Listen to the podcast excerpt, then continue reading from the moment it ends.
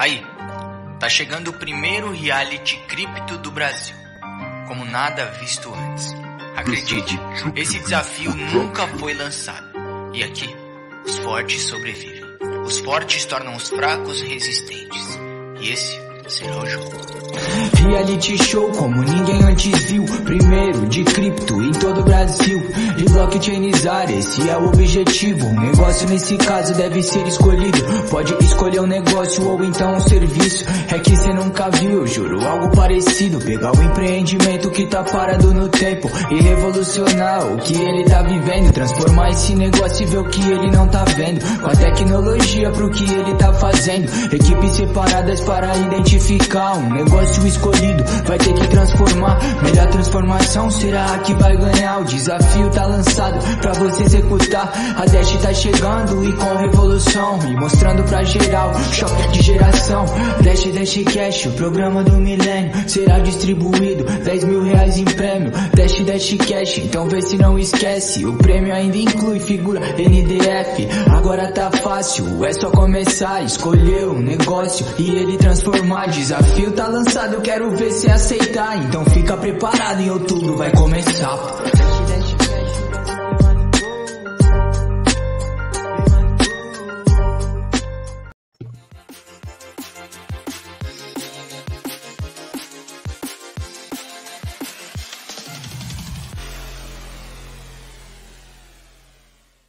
Olá, você já conhece a Nox Bitcoin? Nós somos uma fintech brasileira que chegou para inovar o mercado de investimentos. Nossa plataforma já conta com mais de 5 mil usuários.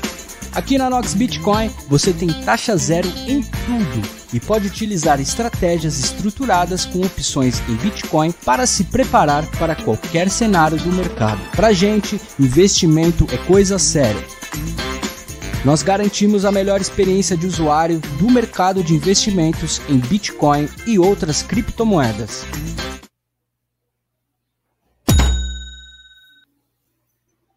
Olá, todos. Boa noite. Aqui ao final. Só vou pedir para vocês montarem o microfone de vocês, senão não consigo ouvir nada. Voltando. Vamos lá. Começando aqui mais um debate descentralizado aqui no canal Rodrigues Digital, pessoal. No programa de hoje, a gente vai estar conversando sobre finanças descentralizadas e como ah, os projetos de DeFi estão mudando a visão de como as pessoas possam usar o seu dinheiro, o seu capital como investimento, providenciar liquidez, gerenciar fundos ah, e outras mais funções. E para a gente conversar hoje aqui sobre essa revolução financeira que está acontecendo, que é o DeFi, nós temos aqui presente o, o Neval, ele que é da Joy Network Cripto Consultoria. Temos também o Rui Braga, ele que é CEO da Zygar Finance. Temos também o Germano Sales, ele que é o CEO da Light DeFi. E também temos o de Souza, da Roman Finance. Esqueci de falar, o Neval também, ele é consultor da Fanatics Finance. Essa é a palavra que eu estava procurando lá. Vamos lá então, pessoal. Vamos bater um papo aqui rapidamente hoje para explicar para as pessoas o que, que é o DeFi, e o quanto isso, na visão de vocês, está mudando como as pessoas se comportam. Depois a gente vai falar sobre as características específicas do DeFi. Vamos começar com o de Souza. Diga lá, de Souza. Fala, pessoal. É, primeiramente, obrigado pelo, pelo convite. Boa tarde a todos.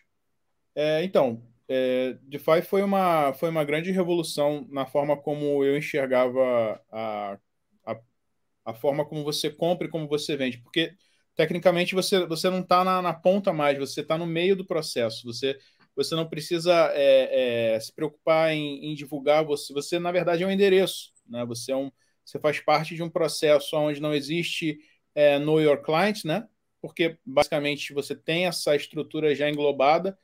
É, eu acho que é uma revolução em todos os sentidos, né? principalmente porque você tem projetos é, é, que estão à disposição você pode analisar um projeto como uma empresa, não só um token, né? Então, bem como o que o token representa dentro do, do processo e cada vez mais tecnologias né, aparecendo aí vão, vão, vão tornar cada vez mais difundido isso, né? Vai ficar mais fácil das pessoas entenderem o que, que é um DeFi, na verdade. Legal. Germano Salles, da Light DeFi. Diga lá, Germano. Ô, pessoal, boa tarde. Hoje eu enxergo o DeFi como literalmente liberdade financeira. Acho que ainda falta muito a difundir, foi muito pouco difundido do potencial que tem, mas eu enxergo literalmente como liberdade financeira. Como realmente você conseguir atingir o seu objetivo de compra, de venda, de intermediação em alguma coisa ali, sem passar por nada. É o ponta a ponta praticamente direto ali. É, não que não tenha que ser regulado, concordo plenamente em ser regulado da maneira certa, mas é literalmente a liberdade financeira e a clareza nas operações, para mim. Legal. Ah, Neval, diga lá, Neval. Em primeiro lugar, boa tarde a todos, boa tarde a vocês, boa tarde aos ouvintes. Valeu, Rodrigão, pela, pelo convite. Me sinto honrado aí de estar nessa mesa com tanta gente inteligente. Um, mas falando de DeFi, cara, eu acho que, eu não sei, quem está no mercado há mais tempo aí, eu falo assim, mais tempo para para cryptocurrency aí, nós estamos falando de 2016, 15, né? quem está envolvido com isso há mais tempo, é, eu, eu falo por mim, né? Eu demorei um pouquinho para pegar o bonde. Eu comecei a ouvir falar de DeFi, de cara, não pode, cara, e maximalista, e Bitcoin, e aquelas ali, né? E Bitcoin, Dash, Ethereum, e essa turma toda. E o que, que é esse DeFi? Quando você entende, você consegue traçar alguns paralelos. Por exemplo, a gente utilizava muito antigamente o Scroll, não sei nem se vocês sabem, vocês são mais das, das novas, o que é um scroll, né? O scroll é uma pessoa de confiança na comunidade a qual a gente dava a, a arbitragem do negócio quando se ia fazer uma venda P2P. Não sei se o Rodrigão chegou a usar, eu usei muito scroll. Então você tinha um cara da comunidade que a gente conhecia, que estava nos grupos, que era um cara real, que era um cara sério, e eu queria comprar Bitcoin, por exemplo, do, do Rui, e eu enviava o Bitcoin para esse cara, que é um terceiro, e o Rui enviava o dinheiro para esse cara. Então, quando esse cara tinha as duas coisas na mão, ele fazia o envio do, do Bitcoin para o Rui e do dinheiro para mim que estou vendendo. Então, a gente tinha um scroll, né? Que, inclusive, alguns sites, como o Local Bitcoin, ele disponibilizava esse serviço, cobrava uma taxinha, ele fazia serviço de scroll.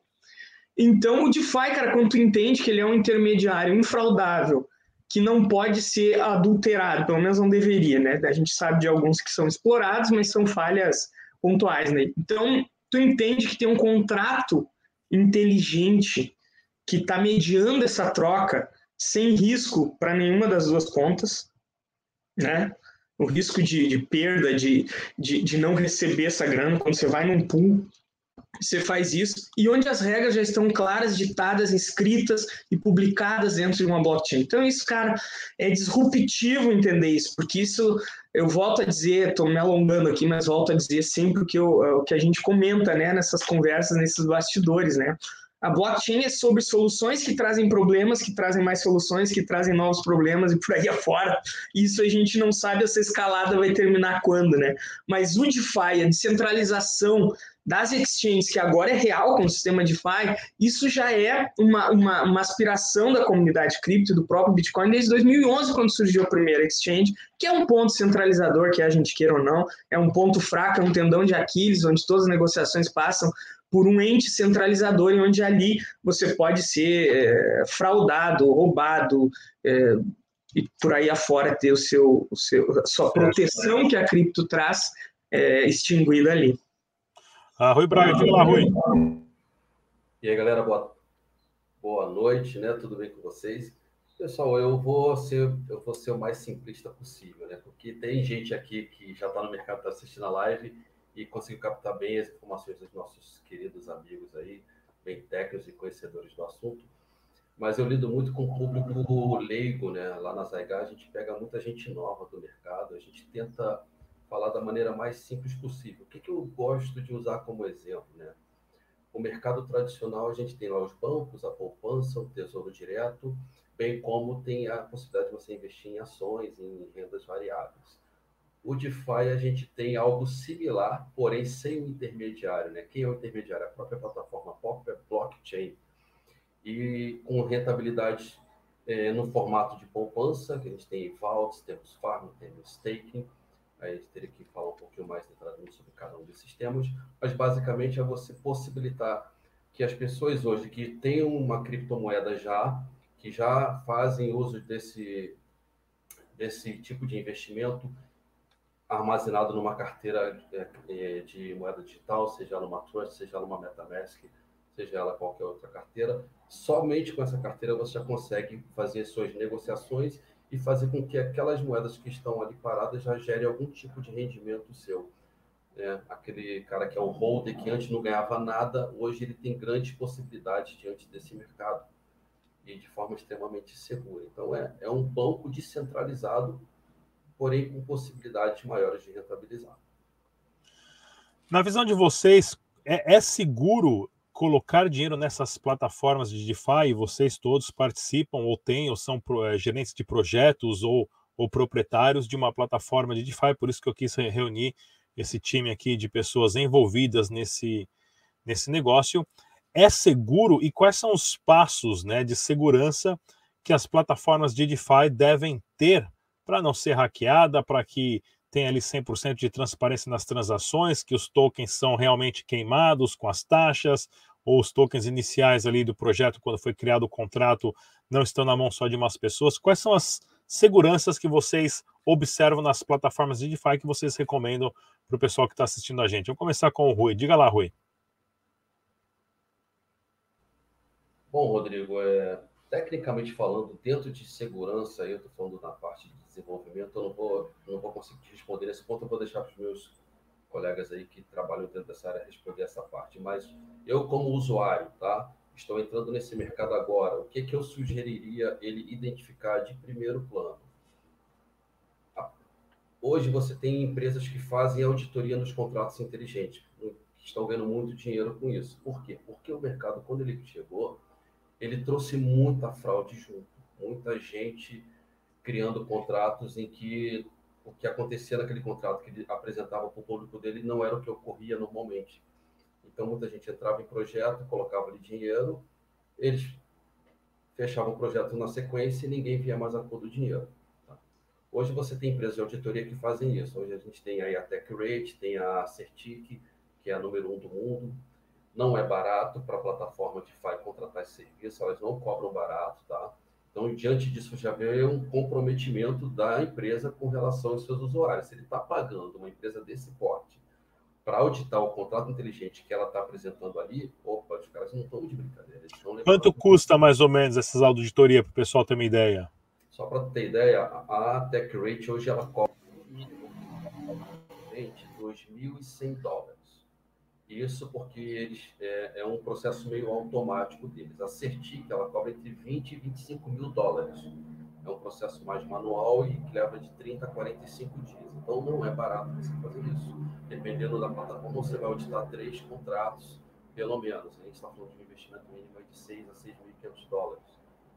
Então é um ponto. Se você chegou lá na plataforma, ela tem um carimbo de certificação de uma dessas é, auditoras, já é um ponto positivo com relação à estratégia de gestão, aí já é outra questão, né, Rodrigo? Porque é mais difícil você controlar isso, né? Como é que os desenvolvedores estão gerindo o dinheiro que estão recebendo com taxas provenientes das negociações? Aí vai de você analisar as pessoas que estão por trás do projeto, que já é uma análise um pouco mais fundamentalista, né, em que você já conhece as pessoas, você dá uma olhada em currículo. É aquela análise que o pessoal fazia antes em ICO, um pouquinho mais aprofundado. Então, são, são, dois pontos aí que são, assim, inicialmente, os que eu indicaria. É, auditoria e pessoas envolvidas no projeto. Ah, Germano Salles, da, do projeto Light DeFi. Diga lá, Germano. Microfone, Germano. Pegando o gancho que ele falou, é até um ponto que, a gente, que eu ia tocar. O, a segurança nas plataformas de negociação, na verdade, a segurança do smart contract, igual o nosso contrato, nós pagamos ali, a auditoria da Certic ligou, ele falou, pagamos 20 mil dólares da auditoria da Certic, mais 10 mil dólares pela Skynet da Certic, por um ano. Ou seja, tem um custo efetivo, teve um custo efetivo para mim de 30 mil dólares, tá? Mas, na verdade, ele tocou num ponto ali bem, bem crítico, é o que eu realmente falo. Que até já aconteceu vários problemas. O pessoal gosta muito de falar no Brasil, mas eu acho que no mundo inteiro que a segurança maior, na verdade, eu acho que está na índole de quem administra essas coisas, no que que está por trás. Porque a Certic ela vai garantir ali a segurança do smart contract, igual a Certic garante a segurança do meu smart contract. A Skynet me monitora as movimentações do meu smart contract em real time e me dá até um score lá. Eu pago os dois serviços. Mas se a gente que administra a chave de deployer, a chave da liquidez, não tiver responsabilidade sobre o que faz, a Certic não vai valer de nada, a Skynet não vai valer de nada, mas nenhuma outra auditoria vai valer de nada. É, então, na verdade, a auditoria, digamos, para o caráter de quem conduz, ainda não existe, mas eu acho o passo fundamental é você olhar clareza e transparência de quem está conduzindo os projetos, porque Certic realmente vai garantir a parte ali do smart contract em erros grosseiros de linha de programação, até erros finos ela vai garantir. Mas quem está por trás do projeto é só com muita pesquisa mesmo para ter certeza do que faz. Legal. Uh, de Souza, da Roma Finance, diga lá de Souza. Então, é, bem, o, o, assunto ficou bem, bem claro, assim, mas esse assunto ele ainda é meio, é meio é complicado das pessoas entenderem. Então, empresas certificadoras ajudam a pessoas que não sabem o que é um smart contract, né, terem um pouco mais de, de é, confiança. Que qual é o maior problema dos smart contracts? É o famoso rug pull. Esse é um exemplo, tá? Existe um código dentro do smart contract que permite que uh, alguns protocolos uh, recuperem ou tenham controle sobre o, as, as, as pools de liquidez dentro daquele, daquele contrato. Então, é, as certificadoras elas fazem exatamente a análise do código, do código-fonte do contrato. Elas entendem que ali naquele, naquele ponto não existe o, a puxada do tapete, né, que, que é o rug pull, e que na maioria das vezes as, as empresas elas usam código proveniente de outra plataforma, quer dizer, por exemplo, a PancakeSwap é um exemplo na rede da BSC. O pessoal pega o código da PancakeSwap e modifica, né, contrata os desenvolvedores que, que, tra que trabalham em cima dos smart contracts, fazem as devidas alterações baseado na, na regra de negócio do, do projeto e põe para rodar mas o código em si está na web, está aberto, qualquer um pode ver. O problema é que as pessoas não entendem o que está escrito ali. E as certificadoras, elas estão ali para falar: olha, esse código aqui é um código válido. Mas existe muito scan na internet, existe muito, é, existem muitas pessoas que são é, estão esperando a falta de conhecimento. Então, assim, quando você tem uma, um selo em um projeto, até parabéns para vocês, porque isso é importantíssimo, é, é indispensável que o projeto tenha o selo um selo desse, porque uma pessoa leiga não vai saber é, se de fato você pode colocar o seu dinheiro ali e você vai acordar no dia seguinte e não vai ter nada. É, isso daí acontece direto. Inclusive, a própria rede, as próprias redes, tanto da, da Polygon, quanto da, da BSC, quanto da Ethereum, elas possuem uma lista da, das DeFi né, que estão saindo ou que estão aparecendo. E, na maioria das vezes, você tem, tem uma, até na, na rede da BSC, é interessante que eles mostram quais que já tiveram rug pull, quais que não tiveram rug pull. E isso é, isso é muito legal. Acho que fizeram rug pull, não tinham certificação porque não iam perder tempo, que queriam fazer a coisa errada, né? Coisa que, que não, é, não é a correta. Mas assim, as pessoas que não têm conhecimento entendam que, que empresas que querem fazer a coisa certa investem para ter esse tipo de, de resultado. Então, as empresas aí de vocês estão, estão de parabéns. Isso é indispensável na minha visão. Legal. Neval, diga lá, Neval. Então, cara, maravilhoso, pegando esse gancho, né, que já foi aqui exaustivamente trabalhado, acho que nem tem muito que acrescentar, né? Eu, eu vou. Quais, quais os passos que eu, por exemplo, utilizo para verificar alguma, alguma, algum DeFi de relevância para poder indicar ou até utilizar, né? O primeiro fato eu procuro sempre pela, pela certificação da Certic, tá? Eu excluo qualquer outra pelo ponto do Skynet. Então você não vai estar 24 horas ligado, nem quem entende de smart contract não vai ficar 24 horas ligado. E a Skynet ela faz ali, uh, num período menor do que 10 minutos, o scanner de todos os contratos, né? E acaba disparando aí um alarme caso haja alguma mudança dentro desse smart contract que possa ser nocivo. Então isso é bem legal eu já vou direto a. Não tem Certic? Vou aguardar chegar a Certic ali. Quando ela crescer direitinho, ela vai botar Certic e a gente vai atrás. Se não tiver, nem, nem, nem olho muito. E claro que eu sei que no meio disso tudo, como falou o Germano, acaba os bons pagando pelos maus, né? Muita gente de boa índole que pode ter projeto legal e que não tem essa arrancada para pagar, como falou o Rui aí, 25, 30 mil dólares para CERT, pelo menos é, a gente sabe que muita gente dessa vai entrar no mesmo bonde, né? O segundo ponto, eu sempre, eu sempre procuro nos docs ver se os endereços de desenvolvedores e se a carteira que recebe, principalmente essa essa moeda, essa moeda nativa, se essa carteira que recebe, o que ela está fazendo com esse token, se ela está vendendo, se ela está utilizando, se ela está acumulando, porque isso sempre é uma, é uma referência para você entender o que, que o cara está pensando. Né? As finanças geralmente são a forma como você entende a crença do próprio dono dentro da, da, sua, da, da sua empresa. Né? Então, esses dois passos eu tomo sempre, né? Tem que ter certificado também salvo ali e faço verificações. Com quanto a investir em moeda nativa de alguma DeFi, você tem que ter muito cuidado realmente. É, é um tiro na lua, tá? É bem complicado você ter lucro, isso eu falo porque faço vários testes e geralmente paga mil, dois mil por cento na arrancada, mas ela desvaloriza um, um, tanto que não compensa. Se você vai fazer a, a finaleira em dólares lá, geralmente tu tem um prejuízo. Então, fique atento com isso, pense muito e destine uma pequena parte do capital para investir em moedas nativas. Lembra que a moeda nativa é como que fosse uh, o dinheiro circulando dentro de um país, ele é impresso, ela, ela, ela tem uma inflação, é, embora tenha muitos sistemas de controlar ainda, nenhum foi efetivo, né? A queima é que se torna a grande a grande, o grande controlador dessa inflação dentro de uma DeFi. E nesse ponto, você tem que ter volume, tem que ter negócio, tem que ser uma coisa já bem grande para você poder fazer esse sistema ser efetivo e trazer é, os recursos que ele, que ele disponibiliza mesmo. Então, esses pontos, ver se tem uma boa movimentação também. Né? A moeda com pouca movimentação é fácil fazer um pump. Então, é bom sempre observar isso, né? E eu, são os passos que eu geralmente tomo como é, credenciais para poder analisar um projeto e talvez indicar ou utilizar.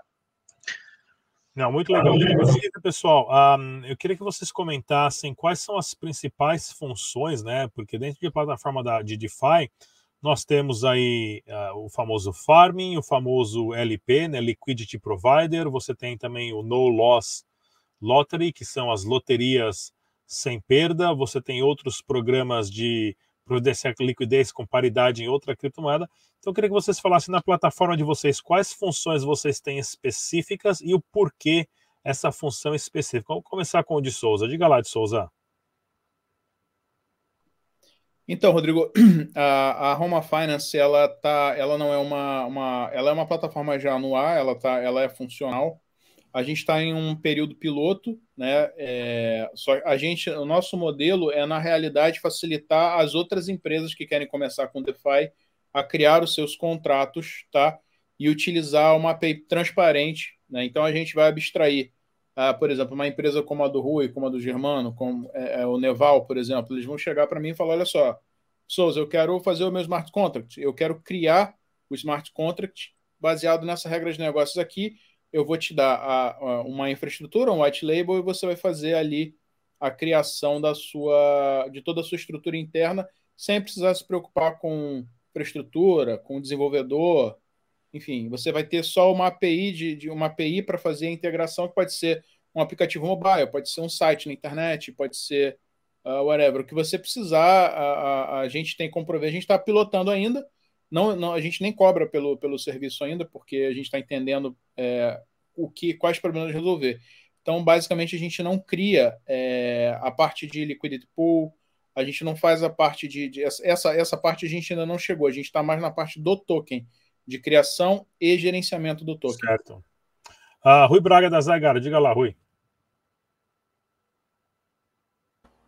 Opa, bom, lá na Zagara a gente tem possibilidade de farming, possibilidade de stake, tem o vault que você faz, você faz a retirada, ele já faz o auto compound lá automático, você precisa é, fazer o investimento novamente. Você sacou e ele já começa a girar automaticamente na sequência. A gente está essa semana para a próxima, a gente está para lançar a Zai Option, que vai ser uma opção binária dentro da plataforma. Você vai poder escolher naquele igual o IQ Option já faz, né?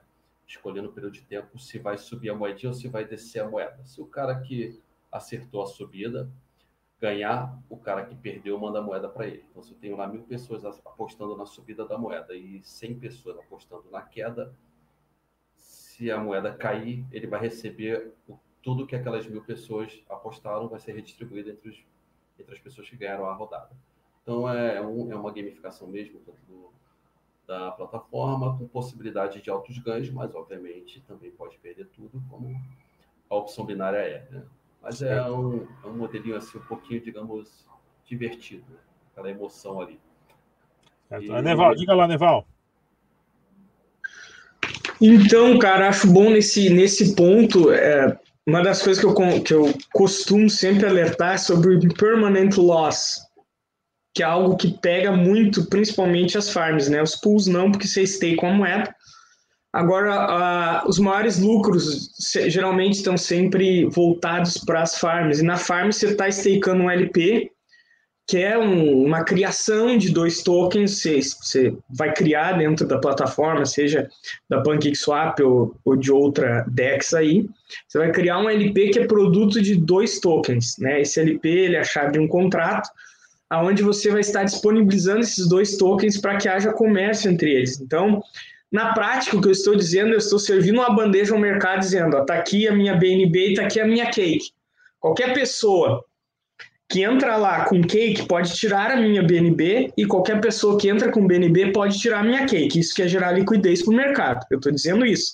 Sempre vai entrar em dólares um valor, no momento, vai entrar um valor referente ao outro que está saindo.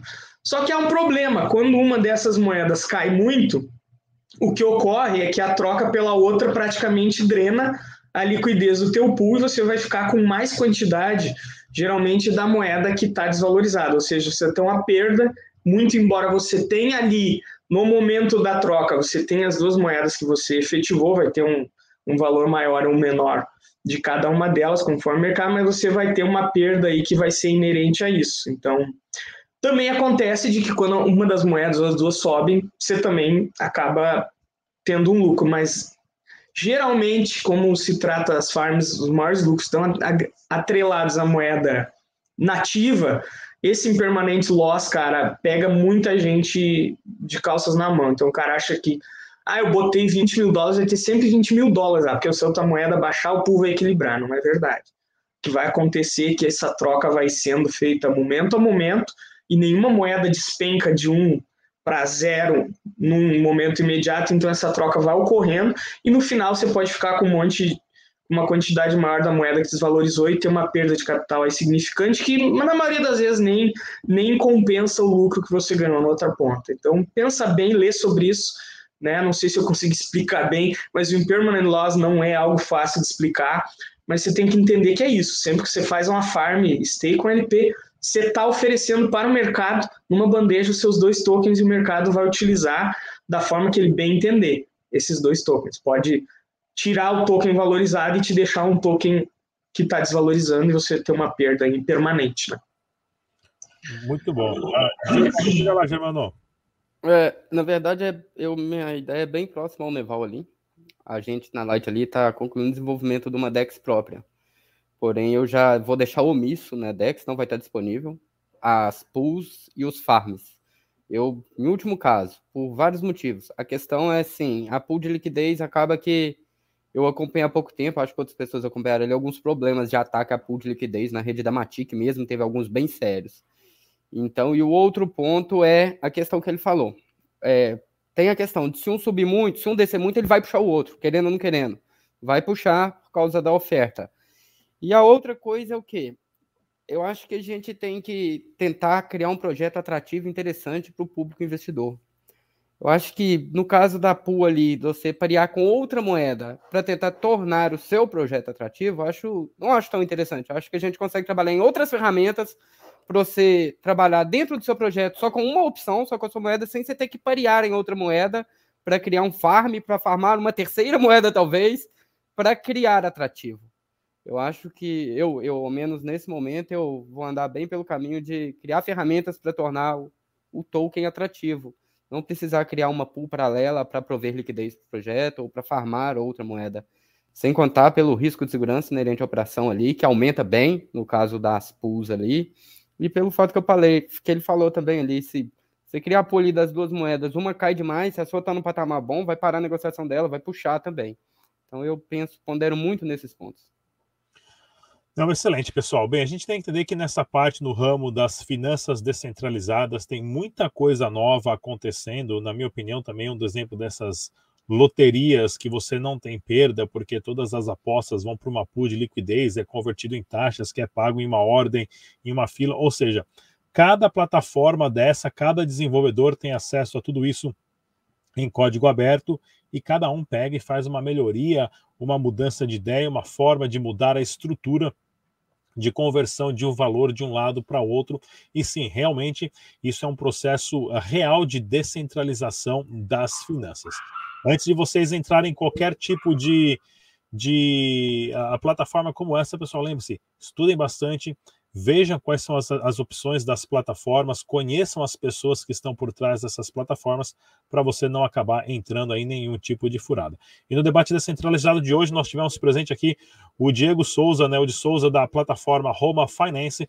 O, também nós tivemos presente aqui o Germano Sales, ele que é o CEO e fundador do projeto Light DeFi. Nós temos também o Neval da Join Network Cripto Consultoria, ele também que presta consultoria para Fanatics Finance, e o Rui Braga, CEO da Zygar Finance. Muito obrigado pela presença de todos. Até a próxima, pessoal. Tchau. E como sempre, pessoal, deixe suas perguntas, dúvidas, críticas, sugestões e temas para os próximos programas. Eu com a nossa equipe sempre observamos e respondemos os comentários e iniciamos sempre um aprendizado aqui juntamente com vocês, a nossa audiência. Mais uma vez, se inscreva no canal, ative o sininho e a gente se vê no próximo programa.